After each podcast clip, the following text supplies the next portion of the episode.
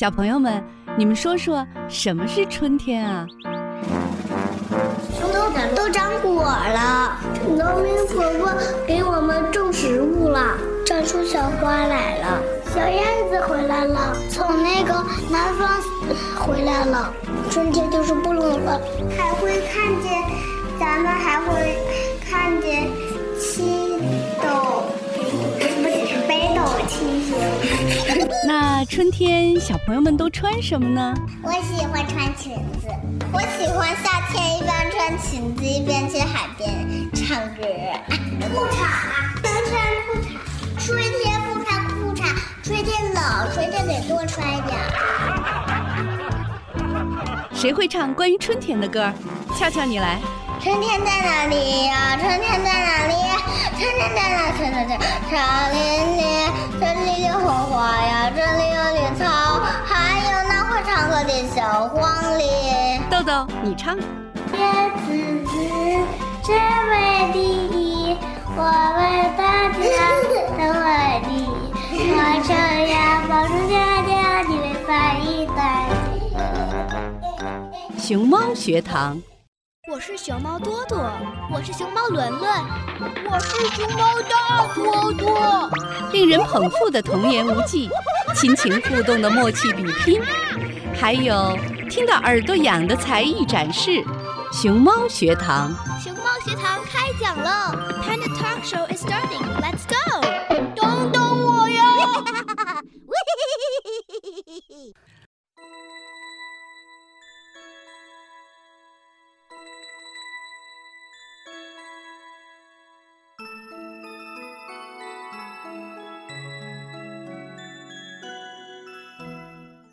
孩子们对世界的探索是从什么时候开始的呢？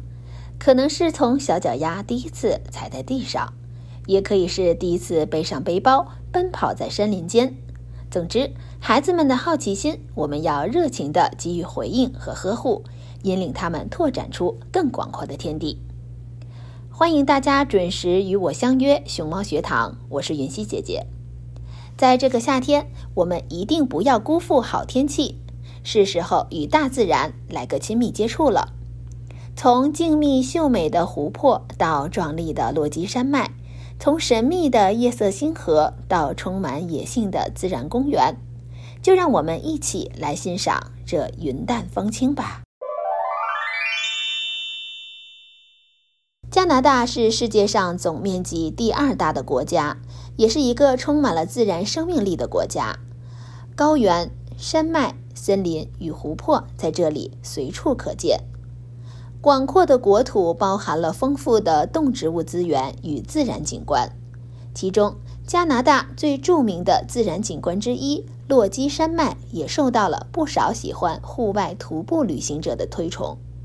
而且，这里也是带孩子们亲近自然的理想之地。这里有各种适合亲子的活动，除了徒步旅行，还可以划船。露营、观星等，让孩子们的冒险精神和野外技能在这些体验中得以发展。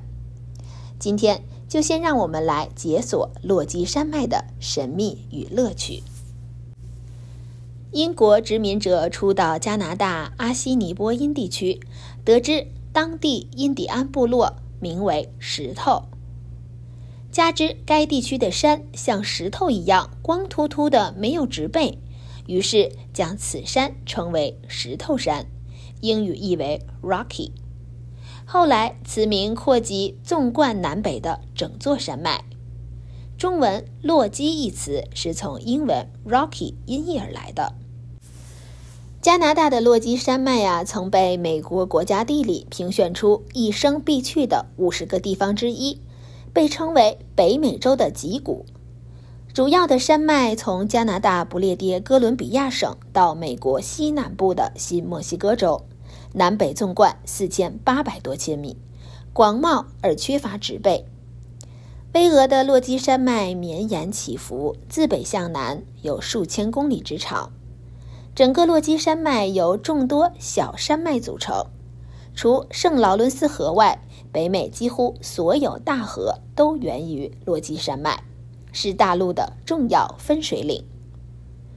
加拿大落基山脉风景优美，地质地貌有着无与伦比的立体多样性。这里有湖泊、雪山、草甸、原野、河流、森林、冰川、温泉、瀑布、峡谷、冰原景色。这一年四季啊，它会呈现出不同的美丽风景。奇特的山脉自然景观让它在一九八四年的时候就被联合国教科文组织世界遗产委员会批准作为自然遗产列入了世界遗产名录。那加拿大的落基山脉区域，它主要包含了五个国家公园，它分别是班夫国家公园、贾斯珀国家公园、库特尼国家公园。优鹤国家公园以及沃特顿湖国家公园，优渥的天然资源让落基山脉各色的玩属性展露出来。那加拿大旅游局啊，就推荐了一条非常舒服的亲子游路线，现在就来和大家分享一下野外徒步、脚步丈量班夫的美妙和神秘。坎莫尔坐落在公河谷和落基山脉的周边，作为孩子们野外徒步的第一站是很好的选择。淳朴的小镇风情和美好的山川湖泊都在等待孩子们来慢慢感受。格拉西湖是坎莫尔最受欢迎的徒步径道之一。阳光明媚的夏天，穿过茂密森林。漫步在一览无余的碧蓝色湖泊边，亲近自然的种子在孩子们的心里萌芽。如果小冒险家们想在坎莫尔玩水，一定不能错过卡纳纳斯基斯河的水上漂流项目，在流动的溪流里感受身体的力量，并且可以和爸爸妈妈在漂流中合作，一起探险，一起迎接自然的挑战。在这里啊，家长们需要注意的是，家庭漂流活动的最低年龄是五岁，最低的体重呢为十八公斤，请为孩子们要注意到这一点哈。那班夫国家公园是落基山脉最受欢迎的旅游胜地之一，特别是在每年的七月到八月的夏天，有许多适合全家出动的简单徒步路线。可以在保证安全的条件下，让孩子们尽情探索落基山脉的神秘。公河径道在这里很受欢迎，一点二公里的路程就可以轻松完成徒步。层叠的瀑布和环绕的岩石在阳光折射下，仿佛置身于森林童话。小而美的公瀑布可以让孩子们更真切地感受到水流的灵动，真正理解。瀑布形成的原理，这里也有很多神秘的洞穴，孩子们也可以从这里开始探索未知的地下世界。在班夫国家公园里，有一片闪烁着绿松石色的湖泊，那就是路易斯湖。区域内的徒步路线从简单到难，应有尽有，可以一家人沿着路易斯湖湖边轻松散步。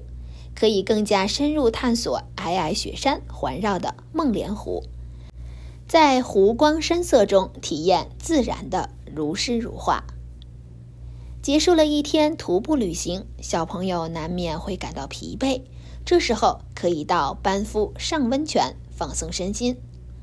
班夫上温泉是加拿大的著名温泉度假胜地。1883年由铁路工人发现，并在当地被熟知。这里的温泉水流经硫磺山，吸收了丰富的热量和矿物质，具有很好的保健功效。在与孩子结束了徒步探险之后，一起泡汤、玩水、聊天，享受美好的亲子温泉时光。班夫非常重视生态保护与游客体验之间的平衡，鼓励使用公共交通来体验班夫国家公园。在夏季，如果要从卡尔加里前往班夫和路易斯湖，可以乘坐 On It 巴士；到达班夫后，也可以乘坐 Rome Transit 前往路易斯湖和坎莫尔。同时，有非常便捷的巴士定期开往班夫上温泉和班夫缆车。来到加拿大，怎么能不给小小天文学家们一次终生难忘的星空之旅呢？贾斯珀国家公园是加拿大著名高山国家公园之一，也是享有盛名的暗夜星空保护区。一入盛夏，这里变成了手可摘星辰的绝佳星空观测地。星空保护区致力于减少或消除各种形式的光污染。不仅保护了在黑暗情况下觅食和繁殖的植物、动物和昆虫，维护整个生态系统健康的运转，黑暗的夜空也有助于提高观星的体验，让孩子们可以更好地欣赏到银河系的璀璨与浪漫。此外，贾斯珀国家公园提供了丰富的观星活动，比如观星节日和星空讲座等。在这里啊，孩子们可以尽情地观赏星空，体验闪耀的星辰点点，拥抱夜晚的自然之美。小小的探险家们在观星中探索夜晚的神秘，不仅激发了他们对天文知识产生浓厚的兴趣，同时可以培养他们的好奇心和探索欲，令探索精神像璀璨的星辰一样闪耀。下面我们就来说说，在贾斯珀国家公园有哪些观星的地点可以推荐的。首先是乌药湖，它是贾斯珀镇外二十五公里处一个清澈的蓝色冰川湖。孩子们可以在高山和湖泊间欣赏满天闪烁的星星。如果足够幸运的话，还可以在这里看到北极光。金字塔湖距离贾斯珀镇很近。位于金字塔山的脚下，从小木桥到金字塔岛，低头可以看到山影倒影在湖中，抬头则可以看到星空璀璨的夜空。安妮特湖坐落在贾斯珀镇的附近，夜幕降临时，细腻的沙子闪烁着微光，时间仿佛静止在这一片安静的夜幕里。和孩子们一起坐在湖边，开启一场与星空的私密低语，感受这段和自然共舞的时光。壮丽和强劲的瀑布使马林峡谷散发着野性的美，而繁星闪烁的夜晚则为其披上了温柔的面纱。听着流水的声音，仰望浩瀚闪耀的星野，也是一种美好的体验。贾斯珀国家公园是加拿大十七个指定的暗夜星空保护区之一，致力于保护夜空。这里啊，不仅是世界上面积第二大，还是世界最大的可进入的暗夜星空保护区。除了体验观星的乐趣，贾斯珀国家公园的探索之旅也特别有意思，有很多适合小朋友们的趣味项目。夏季的露营时光会让幸福感拉满。单人的露营帐篷、豪华的房车，孩子们可以随心所欲地挑选喜欢的露营方式和地点。不仅可以在森林深处选择惬意的玩耍，也可以深入野外探索荒野的神秘之地。不过要注意的是，露营啊是需要提前预定，特别是在七月和八月之间前往的时候，需要提前预定好露营地。那如果打算换个视角看看落基山脉，那就一定要试试贾斯珀天空缆车。七分钟的缆车路程将会带孩子们抵达两千两百六十三米的高空，可以全方位的欣赏来自天空视角的贾斯珀碧蓝湖泊。绵延的高山和星点的城镇灯光尽收眼底。白天探索贾斯珀，沐浴在阳光里，也同样是一种享受。小朋友们可以选择在公园中漫游，也可以在马林湖的湖中心划桨、桨板冲浪、皮划艇或者独木舟，应有尽有。可以说是不同的玩法，相同的尽兴。在旅行中，你见过的那些名山大川。感受到的撒欢的酣畅淋漓，遇见或结识的新朋友，都可以成为成长过程中的难忘记忆。当我看到落基山脉的巍峨时，我的脑海中啊，总会浮现出一幅画，它是中国十大传世名画之一，叫做《千里江山图》。是北宋画家王希孟在十八岁时完成的旷世奇作，也是少年用笔勾勒出的他眼中的锦绣河山。我们刚刚说到，这幅画是作者王希孟十八岁的作品。我们先来讲讲这幅画的创作故事。王希孟生于一零九六年，自幼酷爱画画。就在他出生的几年后，大宋迎来了一位奇葩的皇帝，他就是宋徽宗赵佶。有人评价说，宋徽宗当什么都可以，就是不能当皇帝。他在位时局势动荡不安，不过他却称得上是历史上最具才华的皇帝。尤其他对绘画的热爱无人能比，可以说是爱文艺胜过爱江山。为广揽天下文艺青年，宋徽宗还成立了宫廷画院，用艺考的形式广招绘画人才。他亲自出题：“踏花归去马蹄香。”深山藏古寺，一时难倒众人。彼时十几岁的毛孩子王希孟也参加了选拔，然而不幸落选。偏偏这时，宋徽宗赵佶在绘画鉴赏上有着一双毒辣的眼睛，看了王希孟的作品时，认为其性可教，可以说赵佶就是王希孟的伯乐。在无人识得他这匹千里马时，赵佶给了他很大的支持，于是破格将其招至麾下，并亲自教授他笔墨技法。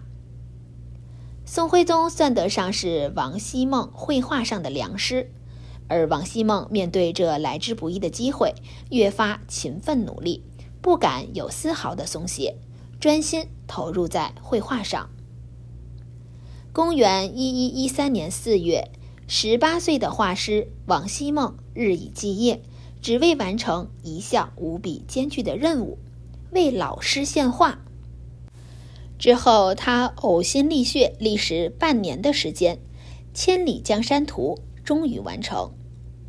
全卷纵五十一点五厘米，横径十二米。随着画卷徐徐展开，宋徽宗龙颜大悦。只见画上峰峦起伏绵延。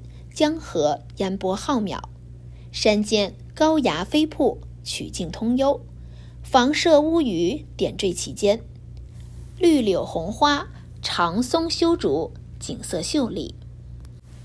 山水间野渡渔村，水榭楼台，茅屋草舍，水墨长桥，各依地势环境而设，与山川湖泊相辉映，气象万千，壮丽恢宏。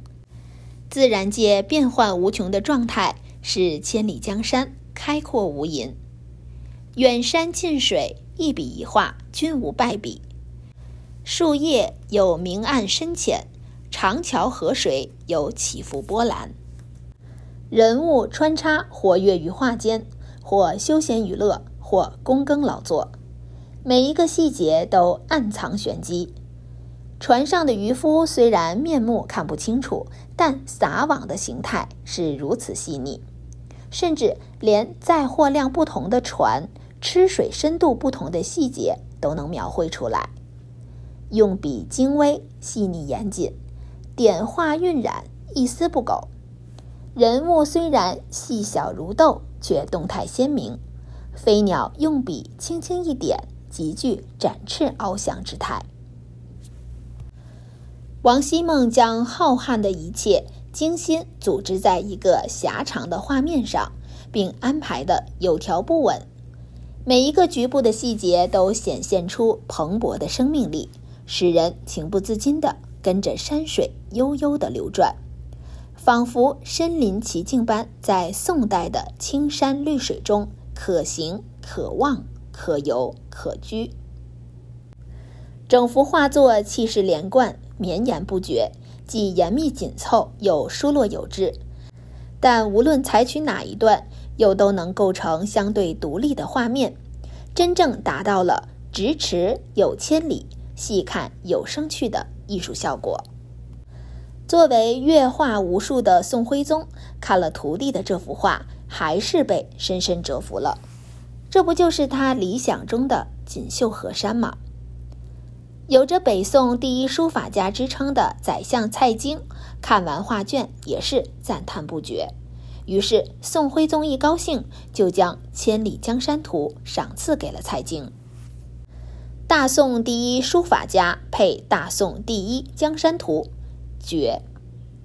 也正是因为如此，才有了现今《千里江山图》上那段蔡京的题跋，还原了当时王希孟作画的背景。献画后，王希孟销声匿迹，去向至今成谜。清朝年间，有人推测他在二十岁那年就离世了。有人猜测他是因为这幅画作伤身过度导致早逝。那史料中呢也没有关于王希孟的记载，而他也成了中国绘画史上仅有的以一张画而名垂千古的天才少年。画面中流淌的意气风发的少年心性和对家国天下的情怀与壮美河山的浓丽书写，永远留在后人心中。成为令人仰望的审美高度。这《千里江山图》卷是王希孟传世的唯一作品，不同于黑白色调的水墨画，该画因为用了石青、石绿色的矿物质颜料绘成而得名。中国传统矿物质颜色石青就是蓝铜矿。石绿则来自于孔雀石和绿松石，珍贵的矿物质颜料上色，使得画面爽朗富丽。绚丽的青绿色调交织，描绘着千里江山的锦绣恢宏。与唐代相比，王希孟的《千里江山图》多了一些水墨，画作先画出墨稿，之后用源自矿物质的赭石。石绿、石青等颜料层层渲染，前后啊需要画五遍之多，把色与墨、皴法与色彩结合起来，拓展了青绿山水表现方法，增加了文人画水墨趣味，重古而不拘于女古。王希孟在继承前法的基础上，有创新、有突破、有发展。中央电视台文博探索类节目在《国家宝藏》的第一期就重点介绍了这幅画，称此画气象磅礴，吞吐山河，简直就是宋代的国家纪录片，堪称宋朝版的《航拍中国》。那这幅《千里江山图》呢？现在藏于北京故宫博物院，是镇院之宝，因以蚕丝为载体，使用矿物颜料。历经千年之后，只要打开画卷，就容易损伤画作原貌，美丽而脆弱。因此，百年来仅仅展出了四次。在二零一七年的时候，有参观过《千里江山图》的观众啊，他就发出感叹说：“在排了将近三个小时的长队之后，我终于来到了展柜前，看到它的第一眼，我就被治愈了。”高超的画技我可能不懂，但那一定是世界上最美的青绿色。不知道小朋友们有没有看过舞蹈《只此青绿》？这支舞讲述的就是《千里江山图》的诞生的过程。剧情发生的时间设定为现实中《千里江山图》即将展出之际，也是千年之前少年画家王希孟即将完稿之时。展卷人因对《千里江山图》的潜心钻研，走入了王希孟的内心，伴其历经了呕心沥血绘制《千里江山图》的宝贵时光，与这位只有寥寥数字记载的天才少年心心相印，探寻出了《千里江山图》独步千载的偶然与必然，读懂了古老文物与现代人之间的情感连接。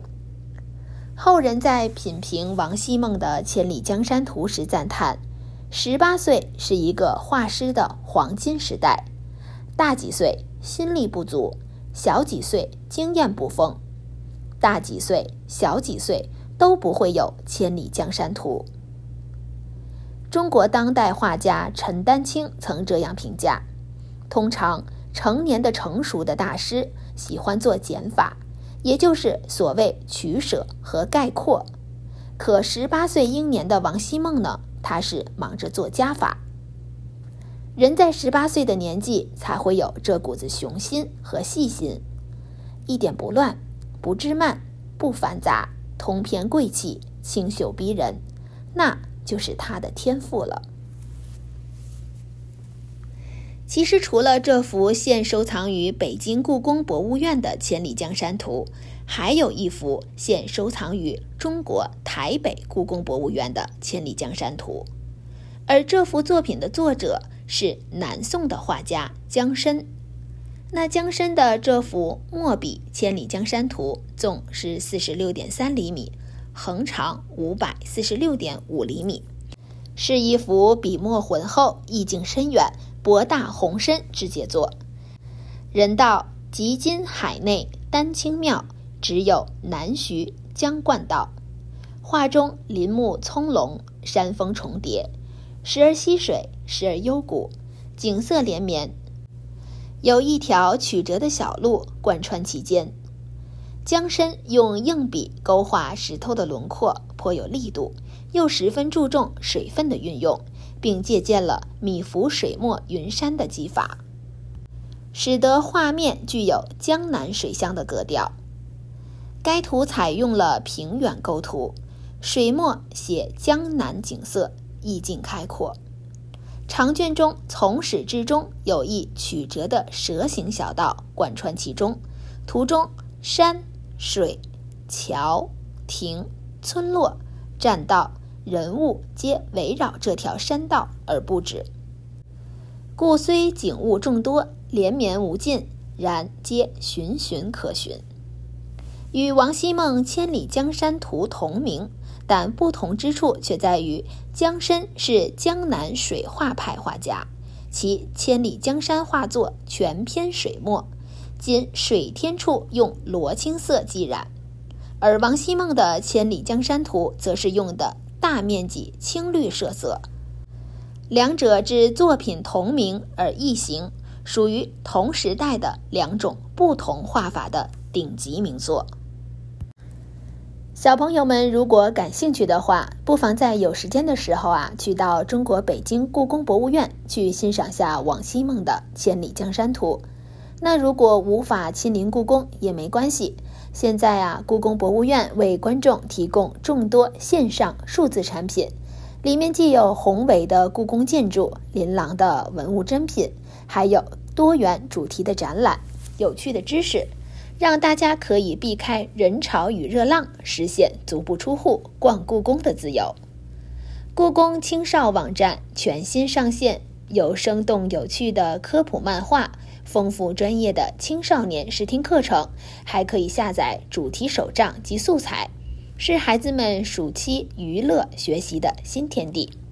那进入全景故宫呢？大家可以在空无一人的太和殿广场自在漫步，且不必忍受高温日晒，甚至可以进入太和殿内欣赏在线下无法看到的震撼景象。即使在展厅中，我们也很难看清每一件文物的全貌，但是在数字多宝格中，只需轻轻滑动鼠标，文物便可以翻转、放大，甚至拆解，收获三百六十度无死角的文物观赏体验。线上故宫如此包罗万象，不如避开持续高温天气，先在家云游故宫，做足功课吧。在博物馆里领略浩瀚如烟的文化瑰宝，在艺术画廊的墙壁间对话绚丽多彩的作品，在这个夏天是个不错的选择。在加拿大呢，也有很多出众的美术馆值得前往，比如位于渥太华市中心的加拿大国家美术馆，馆内收藏有加拿大及欧洲最宝贵的艺术品，是加拿大艺术文化的珍藏库。文艺复兴时期的著名艺术家和世界上一流艺术家的作品都曾在此展出和珍藏。美术馆中展出的加拿大艺术品的数量在全球数第一，而欧洲及美洲艺术品的数量在加拿大则属首位。除了有加拿大著名的 Group of Seven 等七位艺术家的作品，也收藏了其他欧洲名家，比如林布兰、塞尚、窦加、高更、莫奈和毕加索等人的作品。同样在温哥华的温哥华美术馆，作为加拿大西部最大的美术馆，拥有一万两千件永久收藏品，从历史杰作到富有远见的当代作品。温哥华美术馆共有四层。这座希腊古典式建筑的前身是卑诗省法院，展览面积达四千平方米，主要以加拿大及卑诗省艺术家的作品为主。其中，艾米丽·卡尔的作品是馆藏精品之一。而坐落在多伦多市中心的安省美术馆，则以藏品超过八万件闻名于世，时间跨度从公元一百年至今。藏品包括最多的加拿大艺术品收藏，还有从文艺复兴时期到巴洛克时期的艺术品。欧洲艺术、非洲艺术、大洋艺术、现当代艺术品也尽在收罗之中。藏品中最大的部分是照片，还有素描及印刷作品。美术馆中有许多重量级的雕塑作品。其中以英国雕刻家亨利·摩尔的雕塑最为有名，馆藏约有二十座雕像。藏品还涉及其他多种艺术形式，如历史文物、油画、书籍、中世纪图式、电影与视频、平面设计、装置作品、建筑和船模等。除了展区之外，安省美术馆还包括图书馆、学生活动室。美术馆工作室等，大家呢可以根据场馆的活动时间表来选择自己喜欢的事项，比如听听音乐会或者看看表演等，这都会令我们的生活丰盈起来，更具艺术美学感。艺术是人类感受美、表现美和创造美的重要形式，也是表达自己对周围世界的认知和态度的。独特方式，良好的艺术素养是一个人一生的宝贵财富。然而，这却不是天生的，它需要家长在孩子的生活和学习中逐渐引导和培养。孩子用稚嫩的双眼看这世界，用纯真的心灵感受这世界。我们可以看到，所有的孩子都喜欢涂涂画画。他们常常是不由自主地寻找一切可以图画的工具和材料，在墙上、地上乃至沙滩上都会进行涂鸦。绘画给儿童带来较初的快乐，很大程度上呢，它不是绘画的结果，而是儿童在随意涂抹的过程中摆动手臂在纸上留下的痕迹。伴随这种愉快的。自我发现的感觉经历，随之产生浓厚的兴趣冲动，而日后的发展正是顺应和展示这一兴趣，这是儿童的一个自然发展阶段。那儿童画画其实他很少有一种计划性，只顾想象表现自己的意志，只求一种情绪的表达，不计后果。至于别人是否能看得懂，他们是不管的。孩子们敢于编故事、画热闹的场面，没有人教过，就凭自己的想象画。当然，也谈不上什么大小啊、比例啊、透彻啊、构图了。在初期，他们会画得一团乱麻，但也不乏他们美丽的想象。绘画呢，往往是孩子认知世界的最佳途径之一。人们获取知识、了解世界的途径，不外乎是媒体、书本和经验。而对于孩子来说，尤其是低龄阶段的孩子，抽象和理性的书本知识还很难对他们有效，经历体验就更谈不上了。而绘画呢，作为一种非常具体、形象、易于理解、感知的一种载体，就自然成为孩子认知世界、获取知识的一种非常好的方式。那我们都知道啊，这动画片和绘本是非常吸引小孩子的。那这是为什么呢？那其实就是因为啊，他们是通过可视化的画的这种形式，给孩子传递出了信息。这是一个读图的过程，也是积累知识和视觉形象资源的过程。在这个过程中，孩子对外部世界的认知。对丰富形象的认知就可以逐渐的丰富起来，他们本能上也需要把这些他们获取和认知的内容去释放的表达出来，而绘画就可以很好的承担起这个任务。此外，绘画也是孩子进行思维活动的有效载体，是另一种思维方式。我们都知道，人的大脑分为左右脑两部分。左脑呢是重于理性和抽象思维，右脑则重于想象和感性思维。研究表明，儿童时期大脑右半球比左半球更为发达，所以我们常常说孩子的想象能力相当惊人。六七岁之前呢是刺激和发展右脑的最佳时期，但随着年龄的增长，这个能力会逐渐减弱。在此期间，如果这种能力不能得到训练，在未来的人生中将很难提升。所以，应该抓住时期，巩固和发展这个优势。而巩固和发展右脑最好的办法之一就是绘画。孩子早期的绘画，与其说是画画，不如说是画画，表达他们想要说出来的话。我们让孩子多参与绘画活动，目的不是让他们学一些简单的技能，而是要让他们通过绘画表达过程中积极的思维和想象，促进他们的活跃思维能力和丰富的想象能力。而做到这一点，就要尽可能的让孩子在更多的范围内、更丰富的场景中、更多样的故事叙述中进行表达和想象。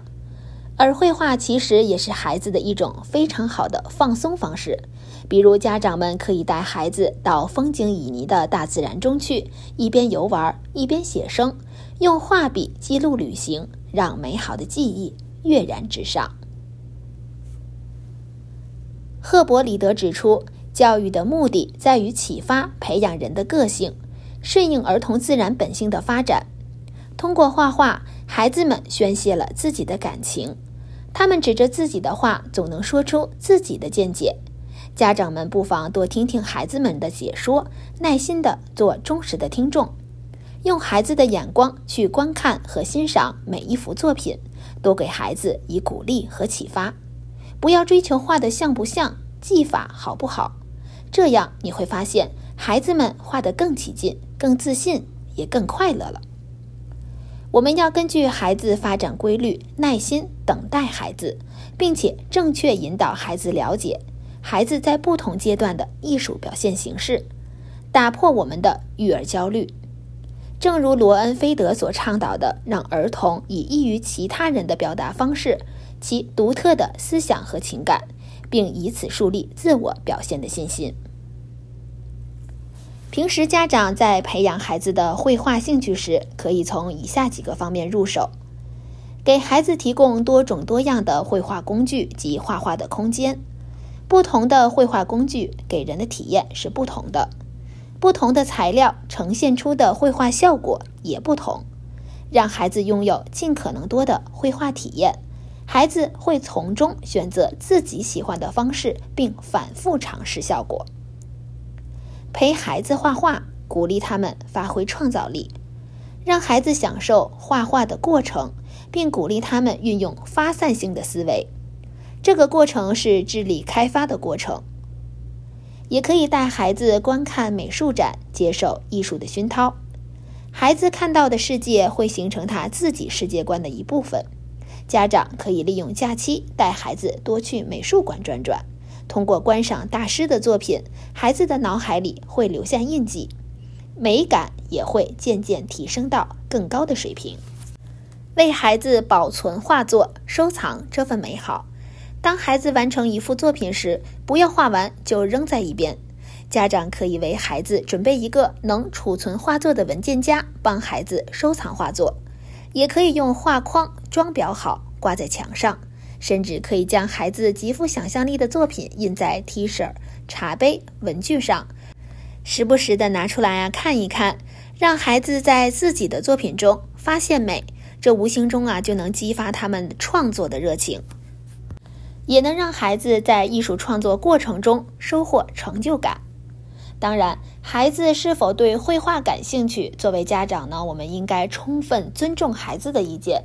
无论是作为特长还是作为兴趣爱好培养，都要知悉孩子才是绘画的主角。学会享受绘画过程中的乐趣，比完成一幅完美的作品更重要。记得以前读阿兰·德伯顿的《旅行的艺术》一书中有一句话。一个人从旅行中得到多少，不在于他去过多少漂亮的地方，而在于他在一个地方发掘了多少漂亮的故事。旅行可以满足我们对未知的地方、人和事的好奇，而艺术也帮我们认识了整个世界的前世今生。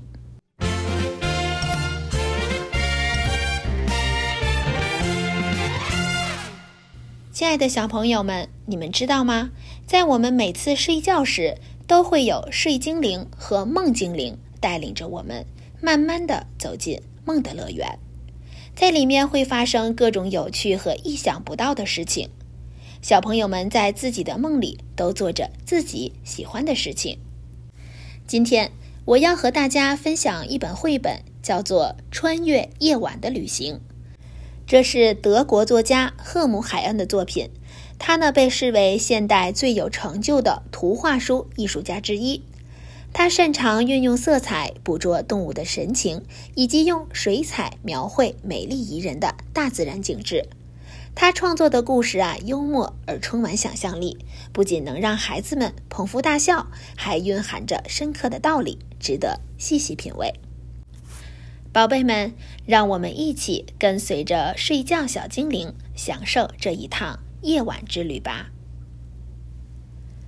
每天夜晚，你都会做一次神秘的旅行，一次不需要背包、护照和钱的旅行。出发之前，你会发一个信号，用手掩着嘴打一个大大的哈欠。一收到这个信号，睡精灵就会提着月亮灯来到你身边，把你的眼皮往下拉，让它们变得越来越沉。你会顽强地与睡精灵抗争，你会在桌子或沙发上跳来跳去，会哭闹、耍赖，一会儿喊肚子饿，一会儿叫口渴，还缠着爸爸妈妈讲故事。但是睡意渐浓。你最终会轻轻地合上眼睛，这跟你强壮还是瘦弱，是大人还是孩子没有任何关系。动物们也会踏上旅途，无论它们可爱还是凶狠，高大还是矮小，只要它们张嘴打哈欠，水精灵就会过来赐予它们自由。它们在获得自由之前，像你一样淘气，会撕扯铁链，摇撼铁窗。江河湖海中的鱼儿，甚至水族馆里的鱼儿，都会浮到水面上，追随水精灵开始旅行。你闭着眼睛走进漆黑的夜里，好啦，现在悄悄睁开眼睛，开启神秘之旅吧。你不用担心自己会迷失在黑暗中，因为睡精灵会一直守护你，还会给你指引方向。睡精灵会带着你走过这里，穿过那里，最后你会不知道自己身在何处，甚至会忘记自己是谁。这时，睡精灵就会把他的妹妹梦精灵叫来。梦精灵会掀起夜幕，带你奔向梦的乐园。你可以尽情地欣赏眼前的一切。当你看到装着木腿的海盗在海面上行走。盲人叔叔重见光明，你就到达了梦的乐园。当你看到一点儿都不怕猎人的兔子，你就到达了梦的乐园。当你看到世界就像一幅画卷，你就到达了梦的乐园。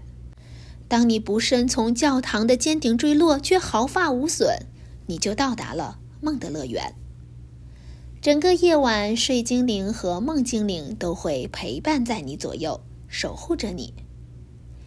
一眨眼就到第二天早晨了，闹钟会把你从梦中叫醒。好啦，开始你白天的旅行吧。读万卷书，行万里路，旅行和读书都可以让我们成为更好的自己，让我们始终保持有趣，保持欢喜，去发现天地苍穹。感谢收听本期的熊猫学堂，我们下个周日再见吧。